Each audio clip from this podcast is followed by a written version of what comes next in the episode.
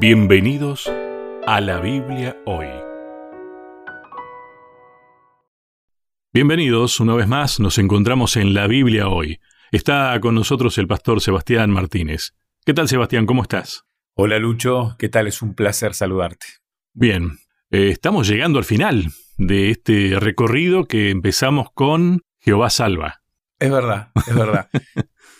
Se da una cosa muy curiosa, ¿no? Con estas guías de estudios de la Biblia, que de paso las personas las pueden adquirir de manera gratuita, porque en esta parte del globo terráqueo, Asociación Casa Editora Sudamericana, que es una editorial muy grande que está en Argentina, específicamente cerca de Capital Federal, en la zona norte de, Buenos Aires, del Gran Buenos Aires, en la zona de Florida, ellos además de venderlo en, un material físico, tienen la, gentileza de regalártelo de manera virtual. O sea, vos te descargas la aplicación. Exacto y podés leerlo de manera gratis y podés tener anteriores, o sea, podés tener guías anteriores a esta que son realmente muy útiles. Esta guía que comenzamos a estudiar ya por enero, en realidad finales de, diciembre, que comenzó con la explicación ¿no? del nombre y de Jehová salva, está llegando a su final y nos ha dejado una riqueza teológica, bíblica, histórica, abrumadora, por decirlo de alguna manera. Creo que en en los últimos temas, nos hemos dado cuenta de la necesidad que teníamos de indagar, de escarbar un poco más en Isaías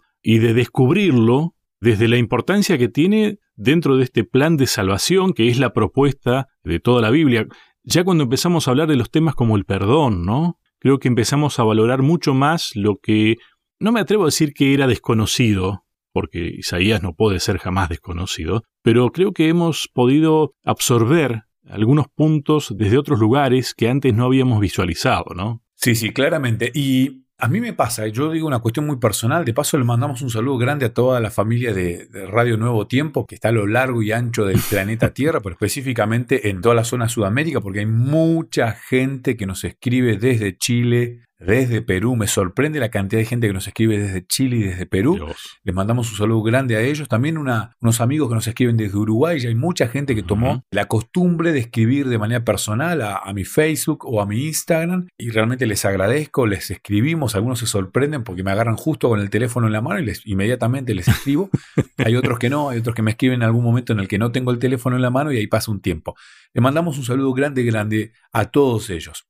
Es un abrazo grande, ¿no? Sí, no me alcanzan los brazos porque es muy grande la familia de, Radio Nuevo Tiempo. De paso, saludo grande también a, la gente de Brasil, a los amigos de Brasil que son quienes nos ponen al aire, quienes tienen la gentileza de programar, ¿no? Para que el programa se repita y mañana sábado también se pueda volver a escuchar. Si lo estás escuchando hoy viernes, mañana sábado se vuelve a repetir. Voy a hablar por mí, Lucho. ¿eh? A mí me pasó una cosa muy, muy curiosa en este libro de Isaías, que había un montón de cosas que yo había pasado muy por alto del libro de Isaías, que lo tenía presente, que lo había leído, pero muchas cosas las pasé por alto. Y cuando uno empieza a escarbar, empieza a escarbar, se empieza a encontrar con una cantidad de verdades tan relacionadas al día de hoy, a nuestra vida cotidiana, a este 2021. Y a mí me abrumó eso, ¿no? Me, me llenó de alegría tener un Dios tan presente hoy, un Dios tan previsor, un Dios que ya de antemano había organizado absolutamente todo y que pensó en los detalles mínimos pero me dio también un poquito de vergüenza al decir, mira, tenía esto en la Biblia, estaba esto en el libro de Isaías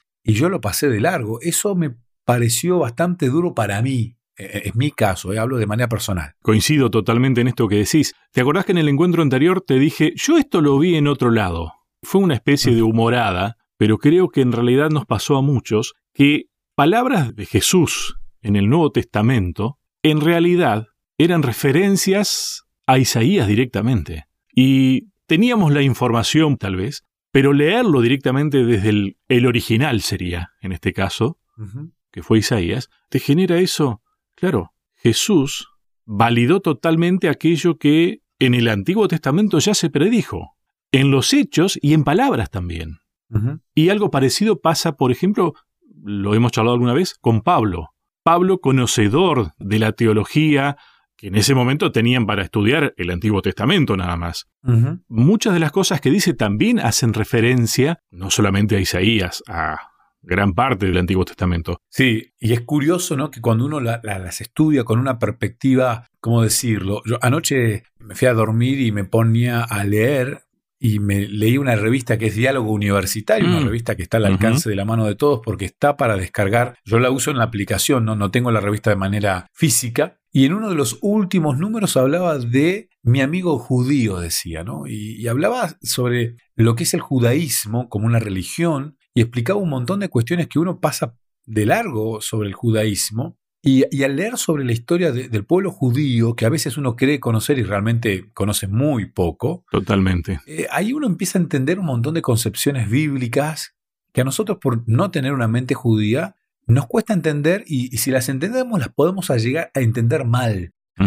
Y es ahí donde uno dice, bueno, a ver, si yo estudio esto desde otra mirada, con otros ojos, el otro día de paso un saludo para un amigo Alejandro de General Roca que me mandó un mensaje y en el mensaje me marcaba este programa que solíamos hacer para Nuevo Tiempo, que es con otros ojos.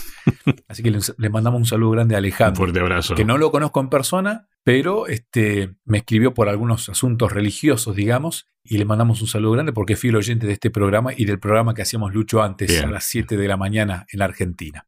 Bueno, cuando uno mira con otros ojos la Biblia, específicamente con ojos judíos, hay un montón de cosas que ahora uno empieza a entender de Isaías, de Pablo, de Jesús, de los evangelios y de la propia Biblia. Nos falta tener esa mirada más profunda y hacer lo que se llama contextualización. A ver, Mm. entender realmente lo que quiso decir Isaías cuando le estaba hablando a este pueblo que se parece a nosotros, pero que no usaba ni celulares, ni pantallas, ni automóviles, ni conocía la globalización que existe hoy. Era otra cultura, por eso se escribe de otra manera. Uno tiene que escarbar, no hay que hacer demasiado este, bullicio, digamos. Es simplemente un pincelito como el arqueólogo y es sacando el polvo y automáticamente florece la verdad bíblica, que es la misma que tenía el pueblo de Israel o que necesitaba el pueblo de Israel y que necesitamos hoy nosotros. Bueno, vos mencionabas a Pablo, a Jesús, hablabas del Nuevo Testamento. Recuerdo que yo te mencioné en alguna oportunidad que Isaías a mí, además de Pablo, me hacía recordar el Apocalipsis. Y hoy el título de este tema es eso, ¿no? Eh, a ver, cuando pensamos en Apocalipsis, generalmente pensamos en cosas más bien tirando a negativas, destrucción y demás, ¿no? Pero el Apocalipsis es uno de los libros más positivos que tenemos en la Biblia, te diría. Estamos hablando de tierra nueva. A ver, es que ahí volvemos al concepto este de la mirada desde otro lugar, ¿no? Cuando uno se deja solamente influenciar por la mirada actual, Apocalipsis es casi una mala palabra, la literatura apocalíptica, el cine apocalíptico, que ahí nuestra mente trabaja de otra manera. Ahora, cuando uno va a la concepción bíblica de Apocalipsis y en este caso del profeta Isaías, no es catastrófico el final cuando uno sabe que eh, es realmente lindo el final. ¿Por qué tenerle miedo al final ¿Por qué tenerle miedo al futuro cuando conocemos el futuro y realmente para los hijos de Dios es alentador? Porque esta guía de estudio que termina con este título, El nuevo nacimiento del planeta Tierra. Estamos hablando que ya nació el planeta Tierra, pero acá hay otro nacimiento, un nuevo nacimiento. O sea, no es el, nacimiento, un nuevo nacimiento. Algo que a nosotros nos cuesta entender porque para nosotros nacer se nace una sola vez. Somos Nicodemo. Exactamente. ¿Cómo voy a nacer de vuelta? Nos cuesta entender esto. Cuando uno lee Isaías 65, que de paso es una linda manera de terminar el libro, Isaías que fue hablando de un montón de temas, que fue planteando un montón de necesidades, que fue dándole la solución a estas necesidades que fueron apareciendo, él dice, ¿por qué aquí que yo crearé nuevos cielos y nueva tierra, y de lo primero no habrá memoria, ni más vendrá el pensamiento? Isaías 65, 17. Aquí aparece en este final del libro la palabra de Dios dándonos esta bienaventuranza, esta frase feliz, porque eso significa bienaventuranza, esta frase feliz. Pará, pará, no te angusties. Voy a hacer un cielo nuevo, una tierra nueva. Y eso realmente es una frase muy optimista. ¿no? para todo aquel que pierde algo o cree perder algo o cree estar en un conflicto, que venga alguien con poder. Ese es el tema también. ¿eh? A ver, ¿cuál es el poder que vos le das a Dios? Exactamente. Si vos reconoces en Dios a un Dios soberano, un Dios creador, un Dios omnipotente, un Dios omnipresente, te quedas tranquilo. Dios me lo prometió. El problema es cuando vos no le crees a Dios y no le das a Dios el lugar. Entonces, esto de un final feliz, vos lo cuestionás porque vos te pones por arriba de Dios y ahí caemos en la misma que cayó el pueblo de Israel, el pueblo judío, en la época de Isaías. Bueno, eso es separarse de Dios. Es pecado. Totalmente, ni más ni menos. Abonada con idolatría. Exactamente. Y uno puede decir, no, como nosotros. Eso lo hacía el pueblo de Israel, nosotros no.